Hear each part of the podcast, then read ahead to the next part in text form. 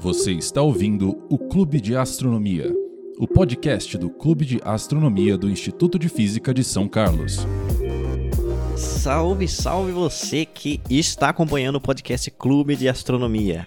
Aquele podcast do Clube de Astronomia daquele Instituto de Física de São Carlos. Aquele que o João já falou no começo do episódio. Exatamente, mas a Esse gente vai mesmo. sempre repetir para enfatizar. É Ou não. Mas enfim, manos, eu nome é Treineiro e eu estou aqui com os amiguinhos para gravar hoje. Oi, gente, eu sou a Andressa. E aí, pessoal, aqui é o Gal. E vamos que bora. É... Esse é o nosso segundo experimento de gravação matinal. Então, tenha paciência com os nossos cérebros. Nós estamos nos esforçando. E hoje nós vamos falar de um, de um bichinho aí muito da hora que recentemente parece que tem ativado um pouquinho de nostalgia na galera. Parece que voltou um pouquinho o tópico assim e mas já faz mais de 10 anos, né, que não temos mais missões dele. E é dele mesmo que estamos falando, galera, do ônibus espacial. O tópico vai e vem, né? Tópico que vai e vem. né? O, e exatamente, o Space vai e vem. Isso. Aproveitando aí também o primeiro sim. episódio de outubro, então fica que no final vai ter Green Day. Os Ema acordaram. Sim, Acordamos agora. e- pois é. Acho que acordamos, né? Vamos descobrir isso durante o episódio, mas beleza. então, cara, mas é. O ônibus espacial, pelo menos nós que temos aí abaixo de 40, 50 anos, nós já nascemos com ele operando. Então, pra mim, que nasci em 92, já era um, era um, era um fato, sabe? Quando eu me dei conta de mim, opa, o ônibus espacial já estava funcionando plenamente, já. E ele funcionou até 2011, né? Quando a última missão aconteceu.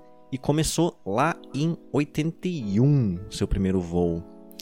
E cara, foram 135 missões, sendo que apenas 5 veículos foram desenvolvidos, né? É? Então, é, você vê, a grande ideia do ônibus espacial era isso, ele ser um veículo reutilizável, né? Que você, ele ia para o espaço você- e voltava, você dava uma re- refabricadinha ali nele e estava pronto de novo. Pelo menos esse era o plano, né? E, puxa, até hoje em dia ele é tido como um dos aparelhos, um- uma das, das obras de engenharia assim mais incríveis que se tem, por causa da complexidade que ele tinha, sabe? Era realmente uma ideia que não teve, não tinha nem nada parecido na época. E até hoje não temos assim um veículo capaz de fazer o que o ônibus espacial fazia, sabe? Apesar de todos os apesares, ele é realmente foi um projeto muito incrível de imaginar que aconteceu, certo? Ah, muito da hora, velho.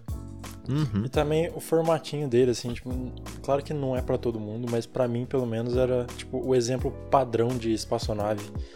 Eu acho que, geralmente, quando você dá pra uma criança, fala pra ela desenhar, tipo, um foguete, sei lá.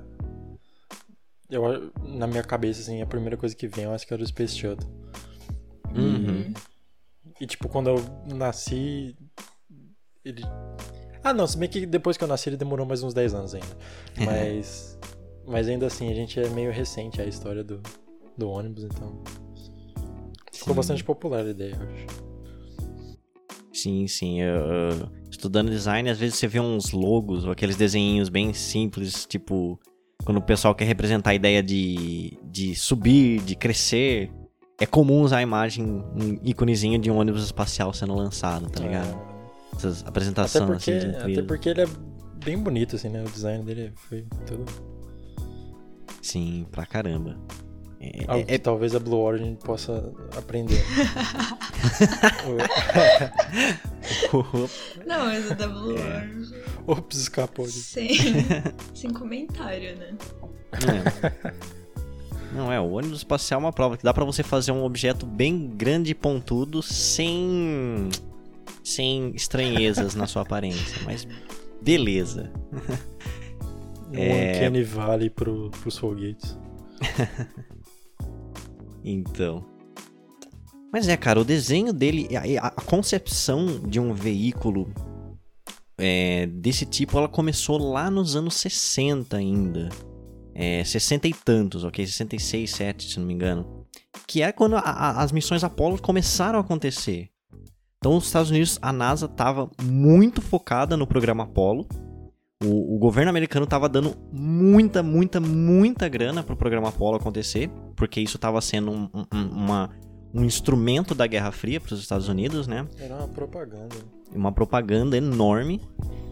E mas a, a NASA já começou a pensar no que seria depois da Apollo, né?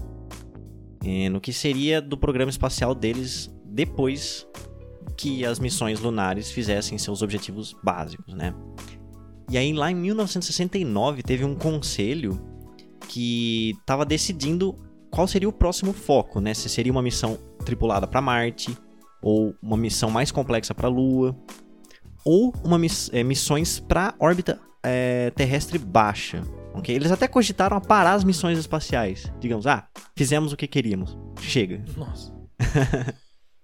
Mas entre as ideias, a que ganhou foi a de trabalhar na órbita baixa terrestre. Ou seja, né, uma, uma órbita aqui na Terra mesmo, sem ir para a Lua, sem ir para lugar nenhum. Você já está em microgravidade, então já tem muita coisa para se estudar nesse contexto. E a partir disso eles começaram a ouvir o pessoal, assim, a Força Aérea, empresas de que estavam querendo fazer satélite, para ver quais eram as necessidades é, do pessoal para que poderiam ser supridas com um novo veículo espacial. E no fim eles juntaram essas ideias e eles chegaram à conclusão de que eles queriam um veículo parcialmente reutilizável. Se fosse totalmente seria maravilhoso, né? Mas naquela época seria possível apenas parcialmente, né? É, eles queriam que esse veículo fosse capaz de levar pelo menos quatro tripulantes, levar cerca de 9.100 kg de carga, o que é bastante, e que fosse capaz de construir uma estação espacial. E além disso, né, além dele ser reutilizável, que ele fosse rapidamente é, re- reproduzido, reformado após uma missão para começar outra missão. Então, tipo, basicamente eles queriam um veículo capaz de tudo, tá ligado? É, e, tipo, guarde essa informação. É, a, a- a concepção da- do que deveria fazer o ônibus espacial era pra ser um veículo muito fodão em tudo, sabe? Tanto pra levar carga, tripulantes, é, as capacidades de, de re, re, re- revoar. Como é que eu vou dizer, né? Reutilizar, revoar. A revoada dos ônibus espaciais. e, tipo, era um baita desafio você desenvolver um treco que fizesse tudo isso muito bem feito, sabe? Ele pudesse fazer também um expresso às 7 horas da manhã. Eu lembro das suas tarefas. É, sei lá, dá pra jogar uns games. É, Sim.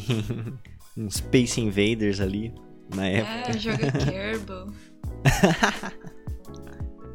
Pois é. Mas enfim, e aí, lá pro começo dos anos 70, eles começaram a, a desenvolver esse conceito. E o processo de design foi dividido em fases, tipo fase A, fase B, fase C, fase D, que foi entre o final dos anos 60 e o começo dos 70, né? Sendo que a fase A era meramente concepção. Ou seja, eles distribuíram para muitas pessoas e muitas empresas a tarefa de desenhar um veículo que satisfizesse essas necessidades. E bom, dá para e dessa época é legal porque tem muitos desenhos super bacanas de ideias que o pessoal teve, sabe? E é legal comparar esses desenhos com o que de fato foi o ônibus espacial porque variava bastante. Você vê que não tinha só uma ideia, sabe? Tinha uns que pareciam muito mais um avião, tinha uns que pareciam com os atuais Space Planes, tipo o da Virgin Galactic, tá ligado? The Blue Orient. É, é, não, esse não parecia, nenhum deles parecia. Esse é difícil. É. Mas assim, os designers eventualmente acabaram convergindo para esse formato, né, que a gente conhece muito icônico, né, das asas lá atrás, desse, daquele negócio altão, meio gordão, que é o, o, o ônibus espacial em si, né? E, bem, aí é, depois na fase já B, eles deram contratos para as empresas fazerem cada uma dos, do, das partes do, do ônibus espacial, né? E lá para 1976, o primeiro protótipo do ônibus espacial começou seus testes. E esse protótipo se chamava Enterprise, ok? É... Então, é, tipo, a nave do Star Trek. É- essa mesmo. então, é... na verdade tem alguma coisa a ver com Star Trek, cara. Teve alguma inspiração aí, não foi por acaso esse nome, é, mas eu não vou saber dizer agora qual foi a relação. Eu sei que você vai na Wikipedia tem uma foto assim do, do criador do Star Trek do lado da, da nave Enterprise, no caso da, do protótipo. É muito, é muito legal ver como que as coisas da cultura influenciam coisas reais, sabe, que vão acontecendo. E vice-versa. Uhum. Sim, cara. É, a cultura pop, assim, é... Como muita gente gosta, é um negócio que acaba ficando bem popular, por definição, é é comum que se usem ela na, na- no desenvolvimento real de tecnologias, né? É, inclusive a Tipo o cara que queria dar o nome do planeta de David Bowie. É verdade.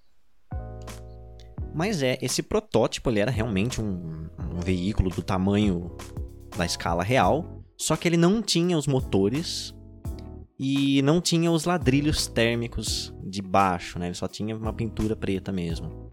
É, e esse cara ele foi lançado várias vezes a partir de um avião 747, mas não pro espaço, tá ligado? Ele não tinha motores. Ele foi lançado para testar mesmo como esse bicho voaria na aerodinâmica aqui na Terra.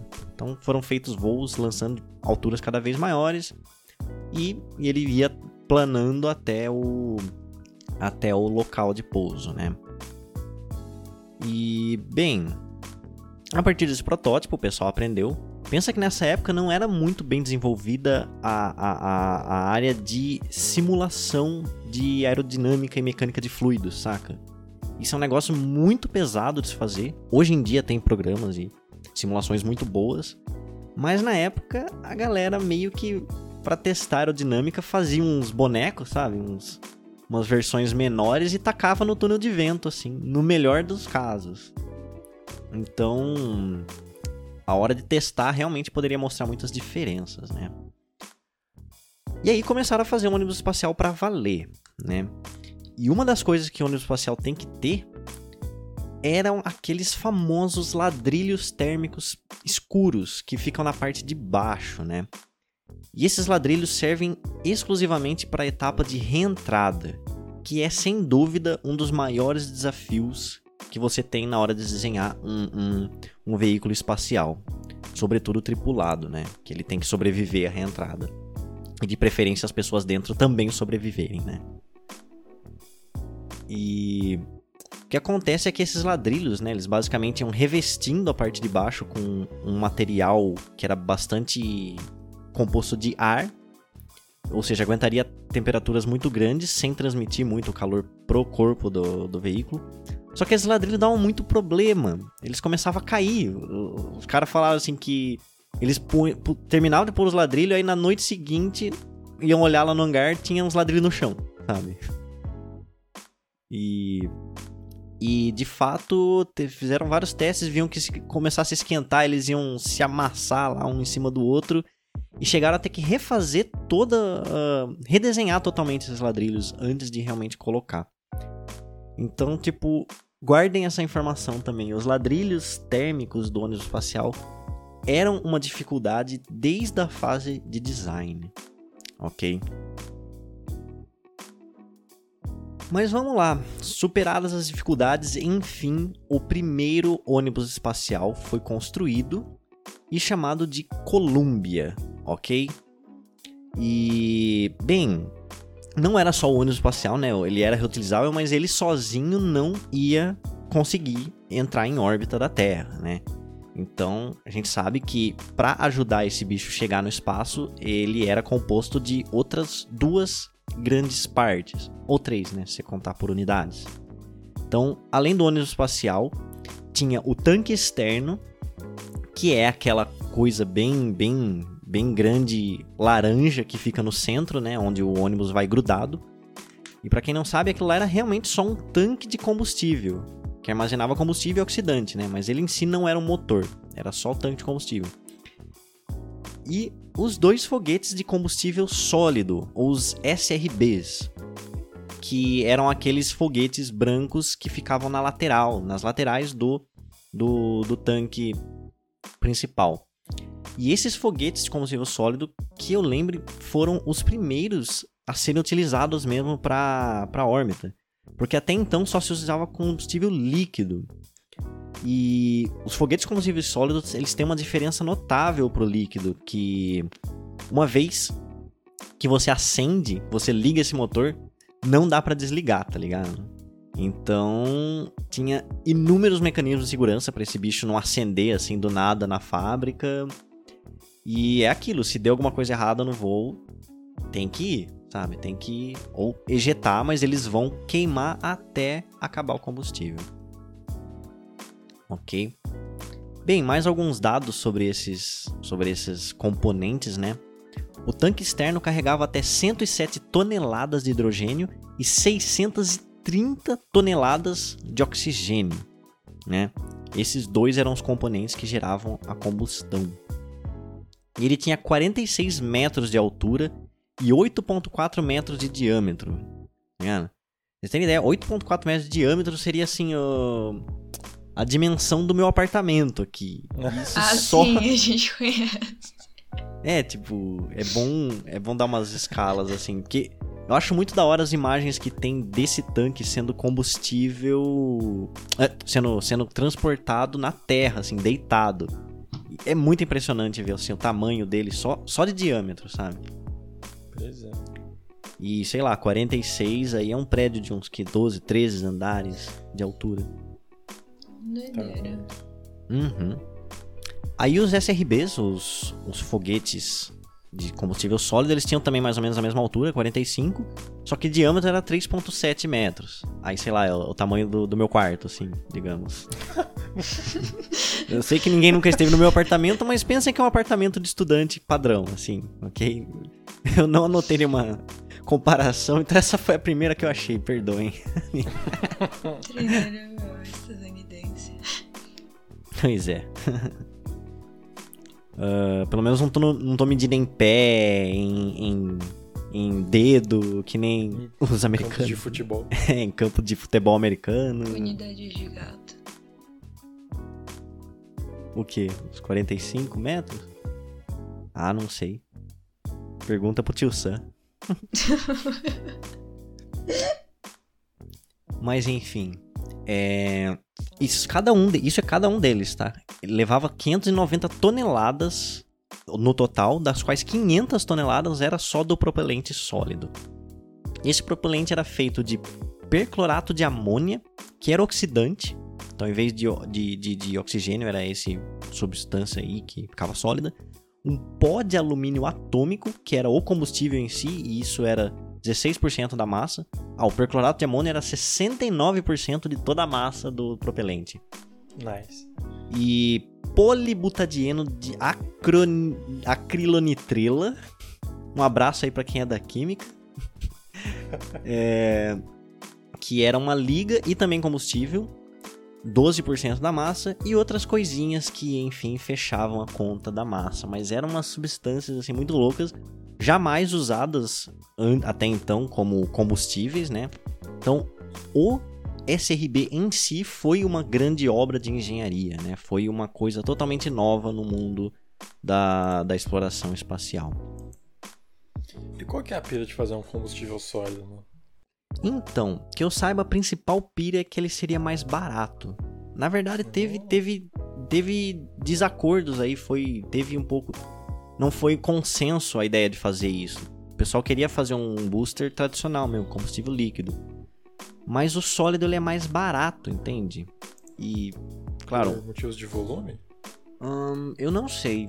Realmente não sei dizer por quê. Hum, mas tem um detalhe também que o combustível líquido, é, no caso aí do, do espacial hidrogênio e oxigênio, pensa um pouquinho, hidrogênio e oxigênio são gases aqui pra gente, né? então, para você deixar eles líquidos, você tinha que comprimir muito e resfriar muito também. E, e também para fazer caber mais, né? Então você tem que realmente resfriar temperaturas bem baixa na hora que você enche. Isso é uma questão até hoje, né? Não sei se já repararam quando um foguete está prestes a lançar, tem uma camadinha de gelo assim ao redor. Porque aquele bicho ele fica geladão, né? Para caber mais combustível. E, e fazer, claro. O combustível, o, o, o, booster sólido não precisava disso. Ele podia ficar a temperatura ambiente. Então, é uma simplificação também. É, a, a experiência com o ônibus espacial mostrou que, na verdade, também não é nada fácil você trabalhar com esses boosters de combustível sólido. Então, hoje, a maioria que a gente vê é, é, é líquido mesmo. Bom, e cada um deles tem uma propulsão, cada um de 1.200 toneladas força. Ou seja, se fosse só para segurar o negócio sustentando no ar, cada um deles seguraria um, um, um bicho de 1.200 toneladas. Não sei dizer que animal que teria esse peso, mas acho que é mais pesado que qualquer animal aí que a gente conhece. Pô, mil toneladas. Um bicho, um bicho aleatório aí. É, não sei. Vamos ver peso médio de uma baleia. Vamos pesquisar aqui agora. Uma baleia azul adulta pode pesar mais de 130 mil quilos, né? Uhum. Nossa, ou seja, 130 toneladas. Então pensa que ele segurava 10 baleias azuis aí, suspendendo no ar cada um dos foguetes. E isso é tipo o bicho mais pesado, eu acho. Ah, é? É, a baleia azul mais pesada. Então. Aí se o Elon Musk quiser um dia demonstrar a capacidade de algum foguete dele, não, pode lançar não dá ideia, mano. Que ideia. Ai, é capaz de fazer. Né, não duvido. Esquisitinho. Mas enfim, é só para ter uma ideia da potência, do, do da, da, da, propulsão desses bichos, né? E eles queimavam durante 127 segundos até o momento em que eles eram ejetados, né? Do, do, do ônibus espacial. E é aquela cena bem bonita, né? Os dois eles saem assim, tsh, cada um em uma direção diferente. Aí, outra grande obra de engenharia do ônibus espacial foi os motores do ônibus espacial em si, que eram o RS-25. Cada um deles tem 232 kg força de propulsão. Então agora estamos falando de quilograma força, não tonelada força, então tá bem menor que o SRB. E no vácuo, né? Ele é um motor de vácuo. Ele tem a maior. Não, desculpa, desculpa. É, ele é um motor eficiente tanto em atmosfera quanto em vácuo. Só que ele é um pouco melhor no vácuo. Né? E assim, esses motores eles acionavam já no lançamento, mas eles, eles seriam usados também lá em cima, né? E eram três motores desses RS-25 que tinham no ônibus espacial. O ônibus espacial tinha também RCS, que são esses sistemas de controle de reação, que era para girar e fazer pequenas manobrinhas lá em cima, né?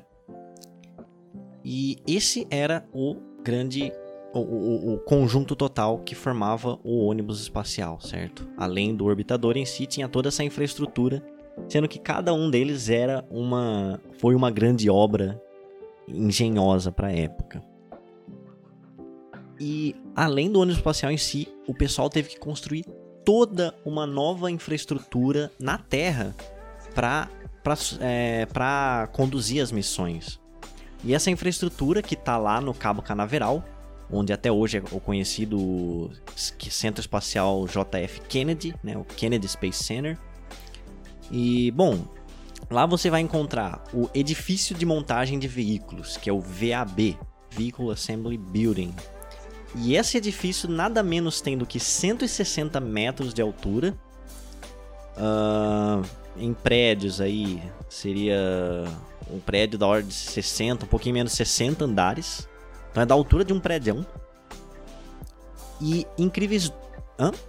como você vai usar ele para construir os veículos, ele por definição tem que ser maior que eles, né? Exatamente. É o veículo. E tinha que, tipo. De altura, pelo menos. Exatamente, tinha que ser maior que a altura dos veículos, né? E, e, Uhum. e não é pouco, tá ligado? Mas ele é tipo, É. sabe se ele é vazio, tipo, só um negócio grandão assim, teto grandão. Sim, tipo, ele é mais ou menos um bagulho enorme e vazio, tá ligado? Ele é a maior parte é espaço vazio mesmo dentro. Claro que ele tem aquelas plataformas ao redor onde os- o, o- pessoal ficava andando, subia, tem uns elevadores, tem um monte de coisa. Mas assim, de largura, ele tem 218 metros por 158 metros. Então 218 metros é tipo dois quarteirões. Ou seja, pensa num arranha-céu só que um arranha-céu que costuma ter o tamanho aí, sei lá, no máximo um quarteirão, eram de dois quarteirões, tá ligado? Não. Então nós estamos sim falando do que até hoje é uma das maiores construções do mundo em volume. Isso é tipo Você um multi- simulador de formiga, né? Porque você se sente muito pequeno se entrar nisso. Cara, eu acho isso bastante preciso. Os humaninhos andando no meio. Tipo, você de repente entra no negócio e sente que você, sei lá, encolheu muito. Cara, deve ser. E imagino subir naquelas plataformas lá em cima, você vê todo aquele espaço vazio pra você cair ali na sua, sua frente. Deve ser muito impressionante. Nossa, tanto lugar bom pra cair. O mesmo vale. Ah, não, pera. Eu ia conectar com outra parte. O mesmo vale pra, tipo, os foguetes, porque, meu, o negócio é muito grande. A gente Uhum. não tem nem ideia. Sim. é. Eu lembro que eu já fui lá na usina de Itaipu. E lá também tem umas. Tem aquelas turbinas enormes, aquelas, aqueles dutos enormes de água que são altos pra caramba pra cima e mais altos pra baixo da terra também. E você entra lá e você olha aquilo pra cima e depois olha pra baixo a continuação. É um bagulho assustador, sabe? Eu não chego a ser acrofóbico, mas é um negócio que realmente impressiona quando você vê. Mas é isso. É... Bom, além dessa instalação que era onde realmente re- pegava todas as peças, né? O, o, o Orbiter, o- os SRBs e o tanque e grudavam no outro. Você tinha duas instalações de processamento do orbitador, que eram as OPFs, que era onde você trazia os, os ônibus espaciais depois das missões e fazia o refurbishment. Você reformulava ele lá, tipo, tinha que inspecionar tudo e trocar um monte de coisa para fazer ele voar de novo. E apesar da ideia era que isso fosse feito rápido, a realidade mostrou que não dava para ser tão rápido assim. E era uma coisa que demorava alguns meses para você é, deixar de novo o ônibus espacial pronto para uma missão, né? Você tem também o aeroporto, que é o aeroporto de pouso do ônibus, ou SLF, que é uma pista de 4,5 km de comprimento. E até hoje, essa pista está entre as 20 mais longas do mundo, ok? Então eles fizeram uma pista bem grande para ter bastante margem pro ônibus espacial pousar tranquilamente. E assim, quem já jogou Kerbal Space Program e pegar cada uma dessas unidades aí vai sentir uma leve semelhança com o Kerbal Space Center, que é onde, onde você faz as coisas lá, sua base. Então, essas semelhanças não são meras coincidências. Foi bastante inspirado na- nas instalações do ônibus espacial. E, bom, ah, quais foram os ônibus construídos, né? Ah, como eu falei pra vocês, foram cinco, sem contar o protótipo, que era a Enterprise. E elas se chamavam Columbia, que foi a primeira de todas, e fez 28 missões. A Challenger, que foi construída em 83 e fez 10 missões. A Discovery, de 84, fez 39. A Atlantis, 85. Então eles construíram aí praticamente um por ano nos primeiros anos. E fez 33 missões, a Atlantis. E finalmente a Endeavour, que é a prima mais nova, que foi feita em 92 e fez 25 missões, ok? E cada uma dessas missões era chamada STS, né? Space Transportation System. e numeradas aí hum, de um jeito que. Uh, bem, no começo não era muito assim, 1, 2, 3, 4, 5. No começo era, depois começou a colocar umas letras juntas, tem a STS 51L, F, E. Mas no final, lá já pros anos 90 e tanto, era sequencial de novo. Então, sei lá. Acho que a Microsoft Encheu se inspirou neles pra numerar o Windows. Né? Pois é. E como eu falei, foram 135 missões, das quais, né, 133 foram é, bem sucedidas, né, não, não resultaram em catástrofe. O que, bem, Putz. Pois é, é, é bastante assim, né? Não- Você não pode tolerar, assim, de cada, cada 100 missões você vai ter duas que dão perda total né? Mas falar assim, a ônibus espacial foi bem sucedido? Cara, ele foi. Ele foi, assim. Saiu muito mais caro, tudo, mas é. É incrível a quantidade de coisas que foram feitas com o ônibus espacial. Saca? E, bom, vamos falar de algumas dessas missões aí é, mais notáveis para saber o tanto de coisa que a gente conseguiu alcançar com a ajuda do ônibus espacial, né? Vamos começar lá com a STS-1, que foi a primeira de todas em 1981. E como primeira vez sempre causa aquela, aquele, aquela aflição, né? Como é que fala? Aquela ansiedade para ver o que vai acontecer. E de fato foi uma missão meio complicada, né? Ah, porque muita coisa não aconteceu como esperado. Muitos parâmetros foram diferentes dos calculados e teve vários pequenos incidentes assim que não geraram um acidente, mas vários danos assim que sofreu do lançamento, na reentrada e, e, e mas não resultou em nenhuma catástrofe, felizmente. Só que deixou a galera esperta, né? Tipo, opa, peraí, isso daí tá diferente do que a gente calculou e pode dar problema, certo? Mas vamos lá, é, uma coisa interessante dessa missão, assim como a segunda, é que o tanque central, lá, o tanque auxiliar, ele era branco. Na verdade, ele foi pintado de branco. E isso era para proteger ah, esse tanque da radiação ultravioleta ainda quando estava na plataforma de lançamento. Eles achavam que isso daí poderia danificar. Só que só essa tinta branca pesava 272 quilos.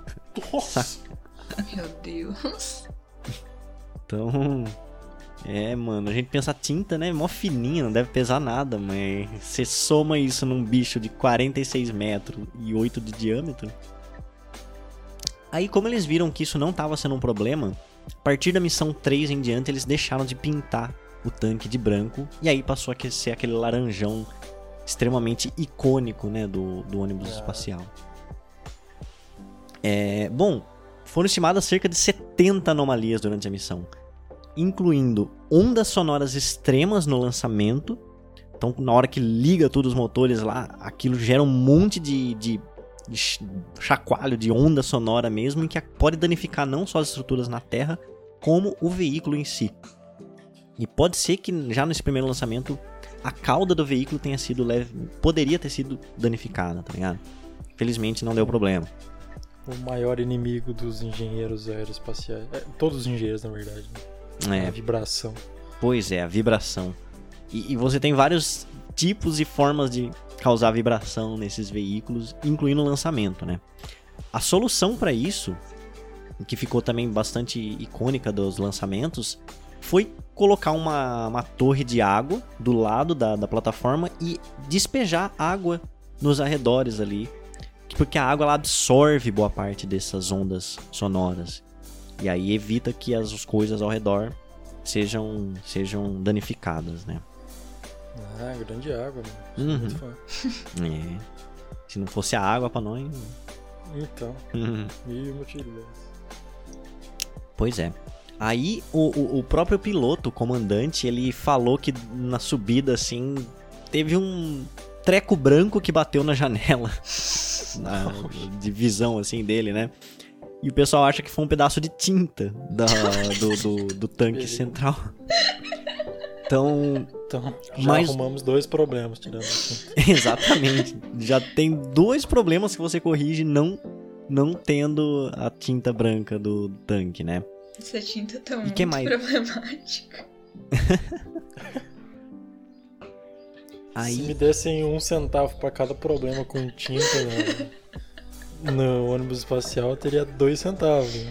Porque não, Não é muito, mas é estranho que aconteceu duas vezes.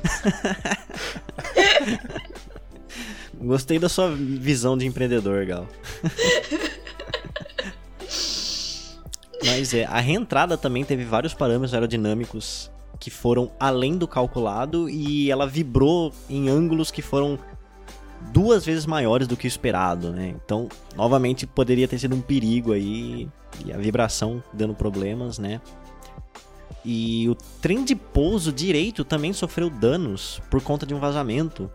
Mas isso só foi descoberto em 2003, cara. Oxi, Ah, eles descobriram bem rápido. Bem rápido, dava pra corrigir ali na hora, né? E por que 2003? Na verdade, foi depois do acidente da Colômbia, né? ah, que da hora, né? Olha, E- mas é, tipo, é que provavelmente o pessoal começou a fazer uma mega revisão de todos os conteúdos que se tinha sobre o ônibus espacial pra detectar é, é, vulnerabilidades que ainda não teriam sido percebidas, né? E aí perceberam que o- uma parte do trem de pouso tinha sido danificado. Que básico, né? Mas enfim, deu tudo certo com a primeira. Aí, se formos falar de sondas, várias sondas interplanetárias, das quais a gente já até comentou aqui, foram lançadas por ônibus espacial. A Galileu, a Magellan e a Ulisses, ok?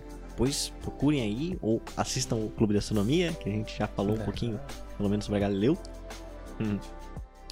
E observatórios espaciais, incluindo o Chandra, que é um observatório de raio-x, e o nosso queridíssimo Hubble, foi colocado em órbita pela STS-31 em abril de 1990. E o Hubble é legal falar porque não só ele foi colocado pelo ônibus espacial, mas teve outras cinco missões de serviço que foram até o ônibus espacial. Em 93, que foi a primeira, que estava agendada, mas apesar de ter sido agendada, ela teve que fazer uma operação que não era esperada, que foi corrigir o espelho. Né? Para quem não sabe, o Hubble, quando ele foi lançado, logo depois ele mostrou um problema no espelho que basicamente cagou toda a resolução dele. E é só a partir de 93, quando eles mandaram uma missão para corrigir isso, que o Hubble passou a mandar aquelas imagens super lindas mesmo. Aí teve em 97, teve em 99, em 2002, e aí depois só foi ter em 2009, que foi a STS-125 e a última missão que fez um upgrade lá no Hubble, né? E tem um motivozinho porque teve essa pausa de 2002 a 2009 que a gente vai falar depois. Ahn, que mais? Teve 11 missões das 135 que foram total ou parcialmente classificadas, ou seja, a gente não sabe o que foi mandado Ah, por questões de segredo de Estado. Isso aconteceu entre 82 e 92. Aí já vou especular, mas acho que não é coincidência, né? Porque foi ainda nessa época que tava rolando a Guerra Fria. Já no final, mas. Enfim, né? Aí, de 93 a 98, teve o chamado programa Shuttle Mir, em que os Estados Unidos fez é, as pazes, né? é, cruzou os dedinhos com a agora Rússia, novamente Rússia, não mais União Soviética, e fizeram um acordo para trabalhar em conjunto na estação espacial Mir, que era da Rússia e da Roscosmos. Então eles mandaram 11 missões de ônibus espacial até a estação Mir. E com isso eles tiveram uma troca de experiências com os astronautas da Roscosmos, né? Então foi bacana, foi um- um- representou mais um sinal de paz e aliança entre os Estados Unidos e a, agora a Rússia é, na forma de missões espaciais, né? E é claro, não dá para não falar da Estação Espacial Internacional, a ISS, que na verdade foi uma certa forma uma continuação do- dessa aliança feita com a Mir. Ah, que a primeira fase dela seria as visitas até a Mir, mas a segunda fase seria a construção de uma estação espacial em colaboração internacional. E essa foi a nossa queridíssima Estação Espacial Internacional. que ao todo recebeu 37 visitas do ônibus espacial até hoje. Então, cara, é, hoje a gente chega na estação espacial de Soyuz, de Dragon, mas o ônibus espacial foi sem dúvida crucial para a construção daquele pequeno monstro orbital que é hoje a estação espacial e que ainda tá aí, né? Tá firme. Hum, a resposta, nossa amiga talvez discorde um pouco disso, mas tá lá. E teve uma outra missão que eu achei bastante interessante, que foi o reboost de um satélite chamado Intelsat 603. O que, que aconteceu aí? Esse satélite é de uma empresa de, de, de comunicações. Um, e ele foi colocado numa. Ele foi lançado anteriormente. Só que deu problema no motor que colocaria ele de fato na órbita adequada, que era uma órbita geoestacionária. E órbita geoestacionária, né, para quem não sabe, é uma órbita em que o, o veículo ele fica mais ou menos apontando para o mesmo ponto na Terra. Só que uma órbita dessa é bem alta, ela é muito mais alta do que uma órbita baixa. E, bem, o, deu problema no motor ele não conseguiu alcançar essa órbita geoestacionária.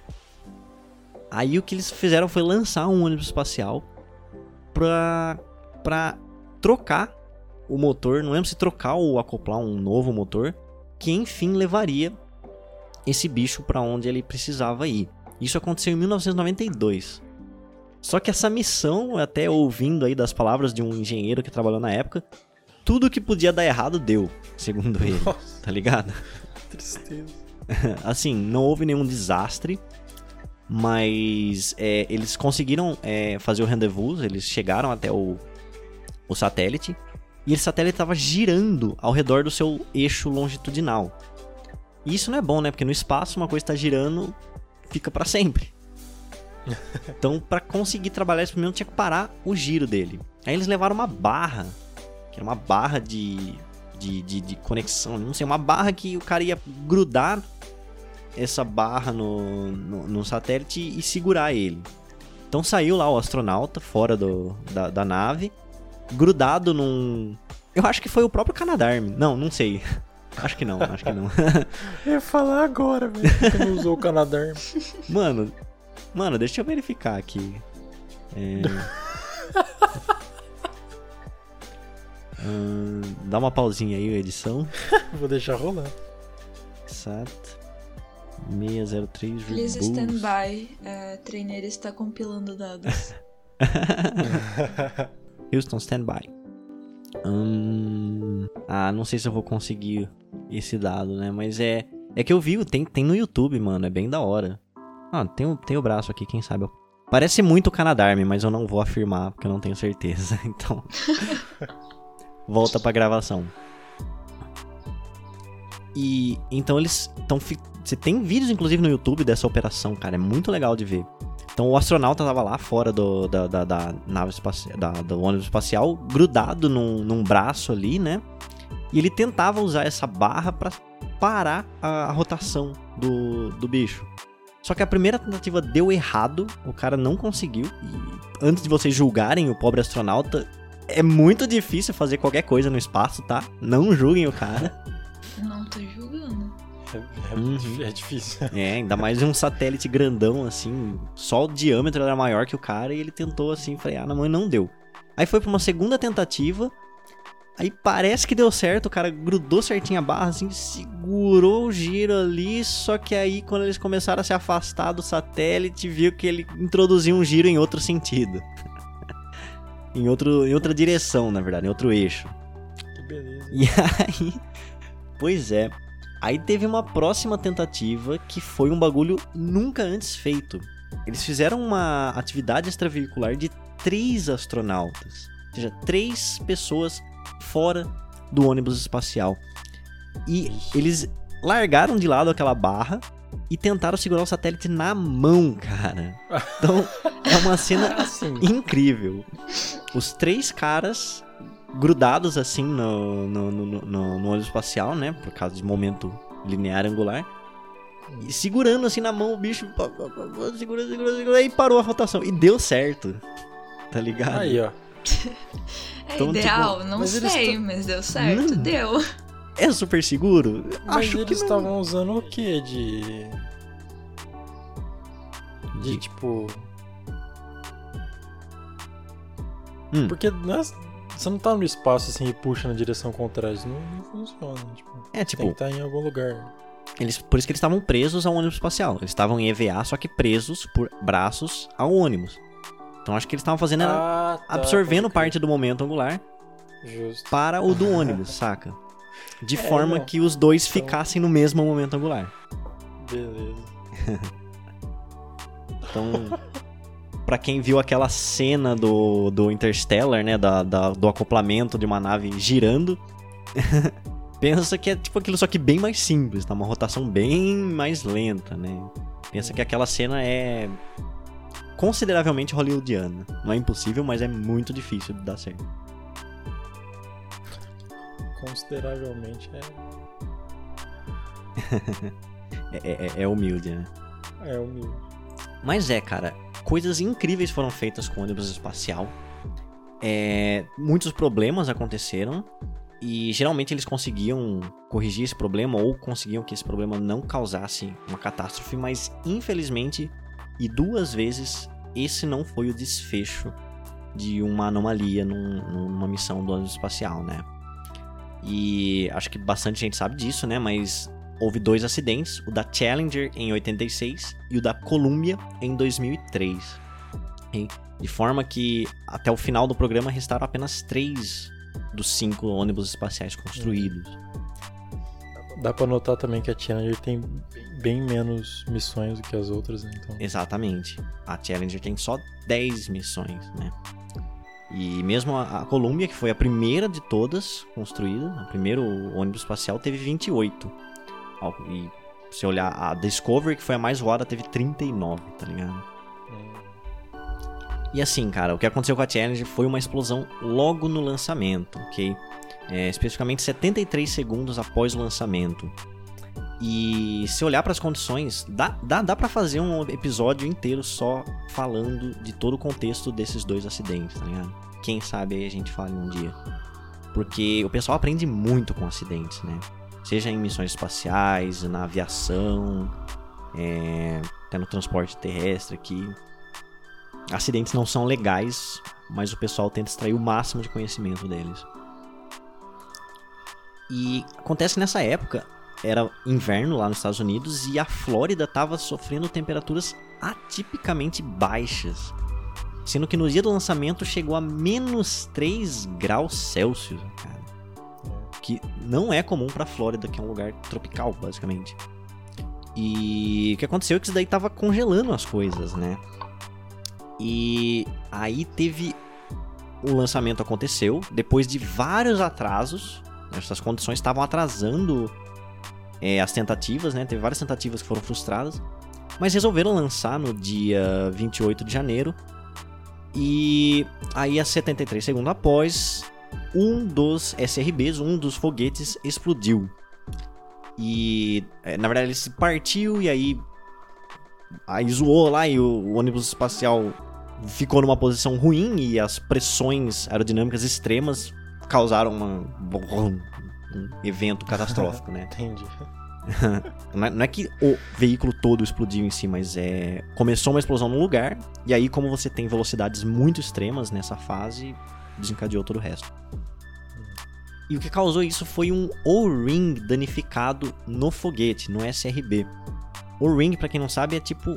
É um anel feito para vedação, para isolamento. É, digamos, no caso da parte interna do, do, do foguete, ficava numa pressão muito externa, extrema da parte externa, né? E tinha dois O-rings, na verdade, mas os dois tiveram um pequeno dano e isso fez com que a coisa desencadeasse essa catástrofe no lançamento. E depois desse acidente, eles melhoraram muito o design do- dos SRBs, tá ligado? Colocando mais camadas de proteção é, entre a parte interna e externa. E uma curiosidade, é, até um pouco triste, nesse voo estava uma professora, a Krista McAuliffe. Que seria a primeira pessoa civil, assim, comum, né? Que iria pra órbita, sabe? Coisa que a gente tá falando hoje, né? Olha só, uma missão, a Inspiration 4, apenas civis. Já na época os caras tentariam fazer isso. E. E ela seria a primeira de um programa chamado Professores no Espaço, que a NASA estava começando nessa época. Infelizmente, teve essa catástrofe e, é claro, né, é, você pensar, colocar um civil, que não é uma pessoa que foi tinha como profissão primária ser astronauta, e ela morrer num acidente desse é algo bem triste, e esse programa acabou sendo cancelado. Mas tem uma coisa bacana, que é a professora Barbara Redding Morgan, era substituta da Krista na missão, ela não foi, ficou aqui na Terra, e em 2007, na missão STS-118, essa pessoa veio a, a, a, a ir pro espaço, tá ligado? Isso, isso eu achei muito da hora. E inspirado aí no programa da NASA, o, o governo do Brasil também pretende mandar os professores para o espaço. Né? Hum... o que você quer dizer exatamente com isso? Foi uma crítica. De, tipo, ah, ok. É, entendi. não me importo com você, vai para o espaço. Sim, não, fiquei em dúvida entre se fosse alguma coisa aí que eu não tava sabendo ou a realidade que a gente vê no dia a dia. Tristeza. Pois é. E claro, né, foram dois anos e meio até ter uma nova missão do ônibus espacial. Eles tiveram que investigar todos os fatores e corrigir, introduzir novos procedimentos. E beleza, voltou mais seguro. Só que em 2003 houve novamente um acidente catastrófico da Columbia. E essa era a missão STS-107. Ah, desculpa, a Challenger era STS-51L. Né? E a Columbia era STS-107, que levava uma série de experimentos e, em princípio, não ia é, docar com a estação espacial, nem com o Hubble, nem nada. Ia ser só uma missão para órbita mesmo, para fazer experimentos em microgravidade. E o que aconteceu é, foi que no lançamento, uma espuma, um pedaço da espuma térmica de poliuretano do tanque, se desprendeu e atingiu a asa esquerda, danificando parte dos ladrilhos térmicos, né? E beleza, não aconteceu nada, foi, foi um dano naquela hora, mas como eu falei para vocês, o ladrilho térmico ele é usado na reentrada.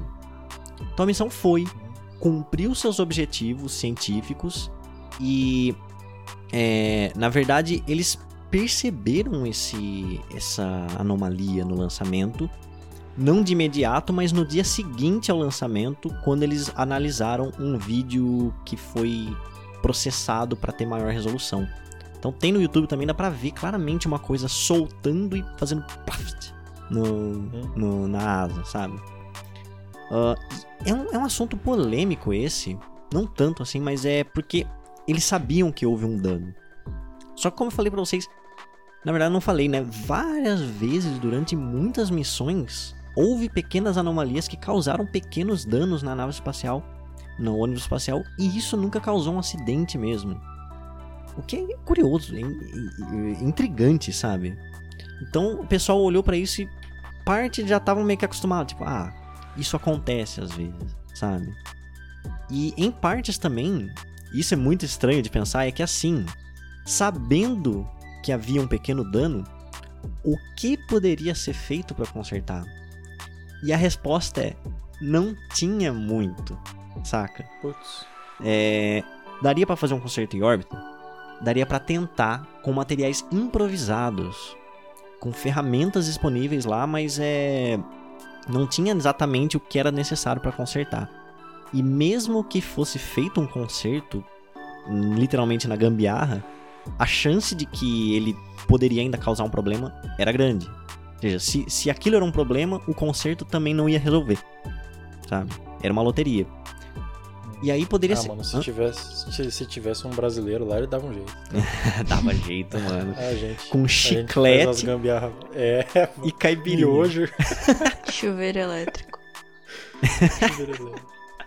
É, cara, a NASA tá perdendo tempo de não estudar o brasileiro. Tá, mano, a, gente, a NASA precisa de uns brasileiros. Nunca... Inclusive, NASA, Para um podcast aí. NASA patrocina Hum. nós. Patrocina nós. Patrocínio com a refil.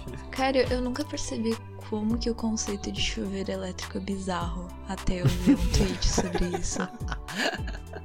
tipo, A ideia de você passar uma corrente na água É. pra esquentar. É. E tipo, às vezes a no gente leva choque quando tá lá e fica tipo, ah, isso acontece. Essas coisas dá mesmo. É, mano. É bizarro. Eu felizmente mudei pra um apartamento que é aterrado. Então eu nunca levo choque na torneira. Mas durante anos eu ia abrir assim com algum pano, com a toalhinha de rosto. Que eu não gosto de tomar choques. Tenho uma leve aflição. e pensar, opa, eu posso tomar choque. Me dá muita aflição. Mas é, mano. é, se tivesse um brasileiro lá, talvez teria sido diferente a história.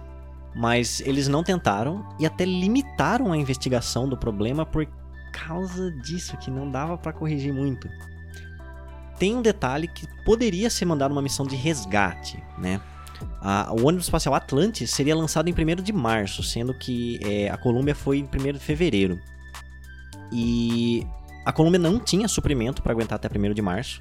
Isso é outro fator, né? Não cabia tantos suprimentos, oxigênio, comida, num ônibus espacial sozinho. É, mas se desse uma apressada na Atlantis, se também desfizesse, né, cancelasse o objetivo inicial dela, teria uma janela aí de 5 dias entre o fim dos suprimentos da Colômbia e a possibilidade de lançamento da Atlantis.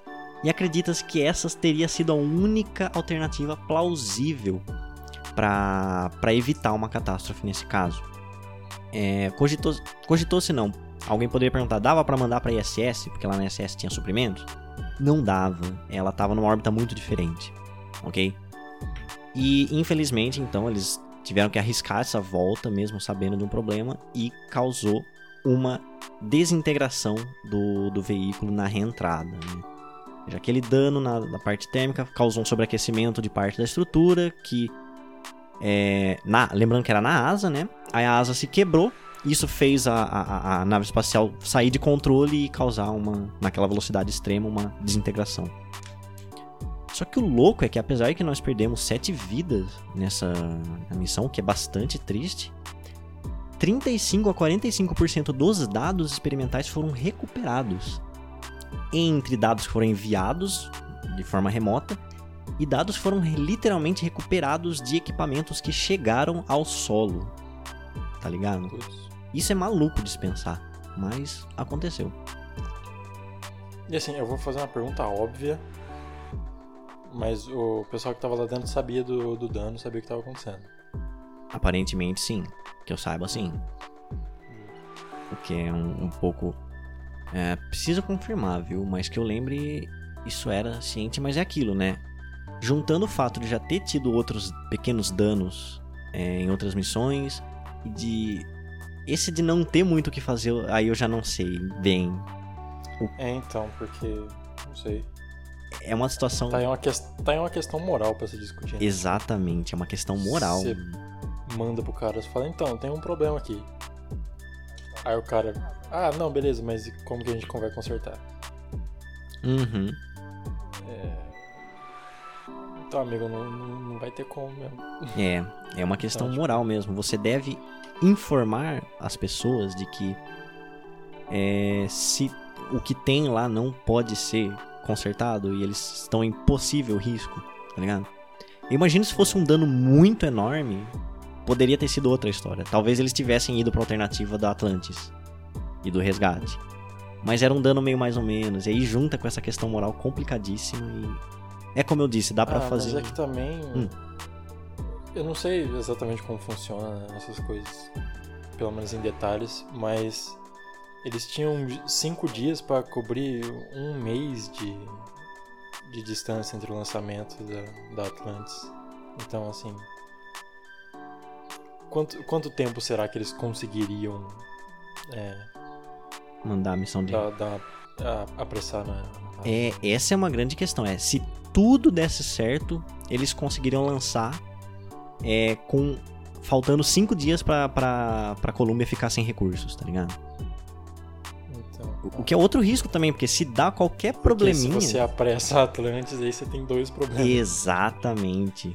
E aí você perde o pessoal da Atlantis, e aí a Columbia fica sem suprimento e também perde a Columbia, sabe? É, Hum. é complicadíssimo. E é por isso que eu digo que esse acidente, principalmente, mas os dois, né, Challenge e a Columbia, rendem um episódio aí tranquilamente. Mas agora nós estamos nos encaminhando pro fim, né? Assim como o programa do ônibus espacial foi terminado no ano de 2011 com a missão STS-135, que foi a última, né? Ahn, e eu falei lá né, que teve um gap entre a penúltima e a última missão pro Hubble, e foi justamente por causa disso, porque depois do acidente da Columbia, novamente foram dois anos e meio até o uma próxima missão, e eles reformularam muito os equipamentos e os procedimentos de segurança da missão. Um deles era que todas as missões seguintes da, da- do ônibus espacial deveriam ir para a estação espacial. Porque se desse algum problema, eles poderiam ficar lá como refúgio, né? E exceto a única exceção foi a STS 125 que foi pro Hubble. E a princípio o, o chefe lá não queria deixar essa missão, queria deixar o Hubble como tava, mas o pessoal insistiu, insistiu, inclusive os astronautas, e permitiram essa missão que não era para ISS e deu tudo certo. Ahn, e bom, mas o que aconteceu também depois de 2003 foi a determinação do encerramento do programa do ônibus espacial, tá ligado? Foi realmente o acidente da Columbia causou, levou o pessoal a determinar que terminaria. Eles iam cumprir o dever deles de construir a ISS e depois já era, eles iam partir para outro, certo? E aí a pergunta que a gente deixa para vocês no final, que a gente tenta argumentar aqui no final. O ônibus espacial deu certo, tá ligado? Essa é uma questão bastante subjetiva e polêmica, né? Hum, Ah, é que assim, ele esteve operacional há, há 30 anos. Ele teve dois problemas de 135. Então, não sei. Falando em números, eu, eu acho sim que foi. sim. Sem contar todos os avanços assim, tecnológicos, né? Coisas importantes que a gente tem hoje, tipo Sim. o travesseiro da NASA. Sim, exatamente.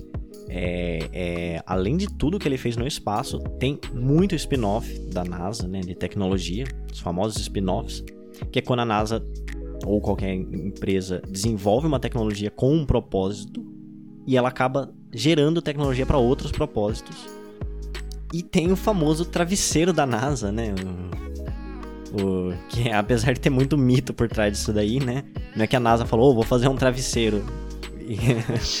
Mas é que aquela espuma de poliuretano, que ela foi desenvolvida para o ônibus espacial.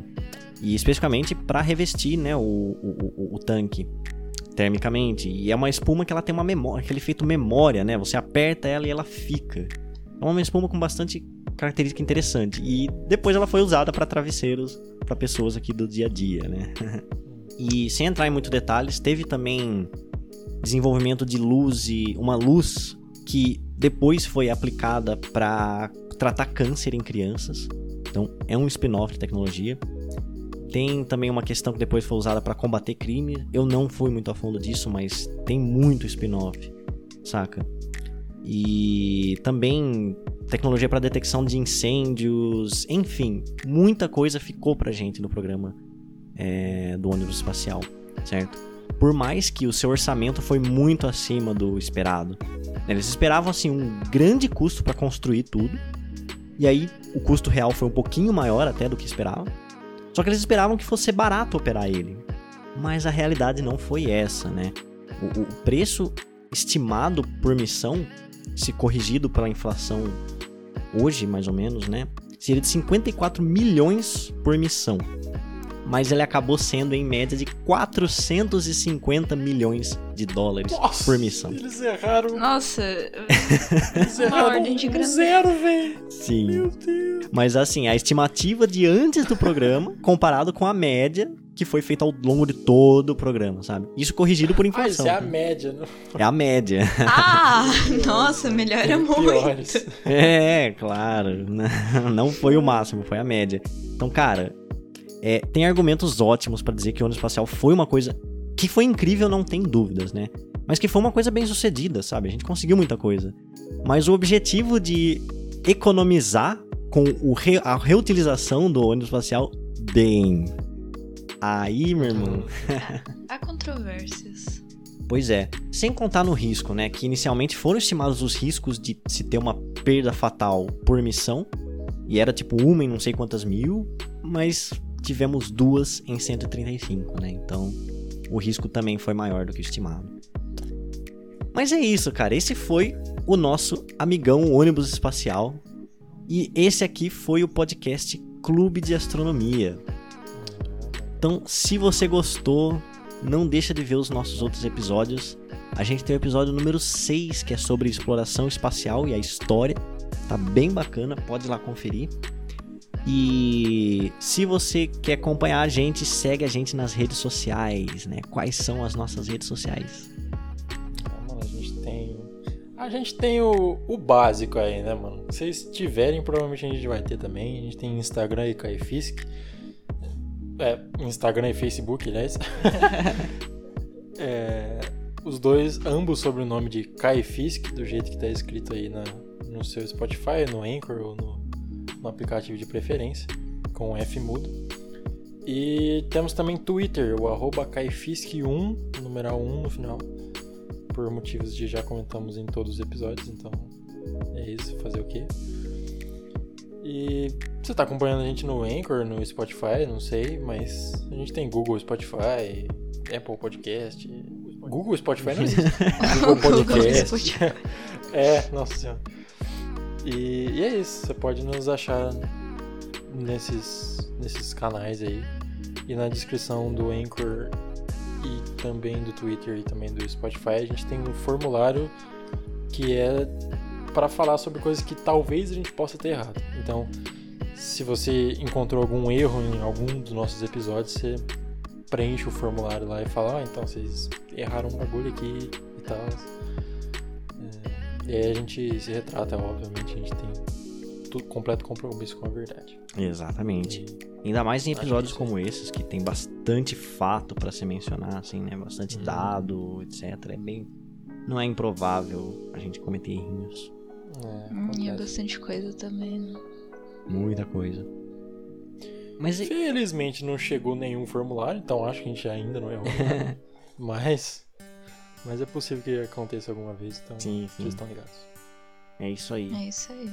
Mas valeu, galera. Continuem acompanhando o podcast e é isso aí. Falou! Até mais. É, até mais. E lá pra. Oh, pausa. Uf, peraí. Isso. Faltou um dado aqui. É, é, tipo, eu fui coletando dados, então talvez minha fala seja menos fluida. Ok, só pra saber quando que o Enterprise foi. Beleza. E, por exemplo, a própria espuma, né? O famoso travesseiro da NASA. É, que tem muito. O que aconteceu? E. Aconteceu Diga. Deu um problema na empresa. Houston, we have a problem. Não, aconteceu um negócio aqui em casa e foi engraçado. Desculpa. Ok. Vai pro final do episódio. Mas falando do travesseiro da NASA é pra rir mesmo. Deixa eu continuar.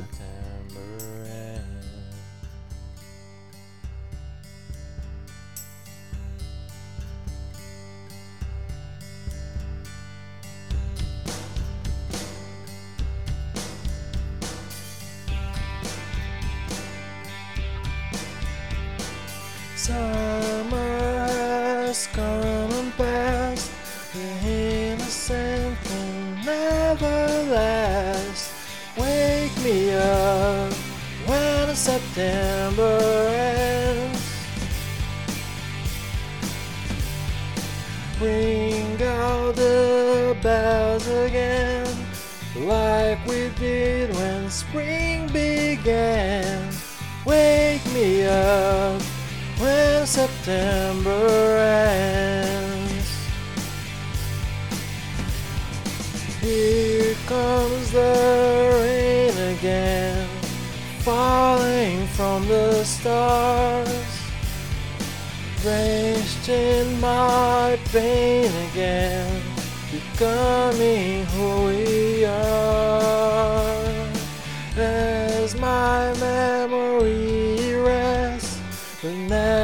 forgets what I lost. Wake me up when September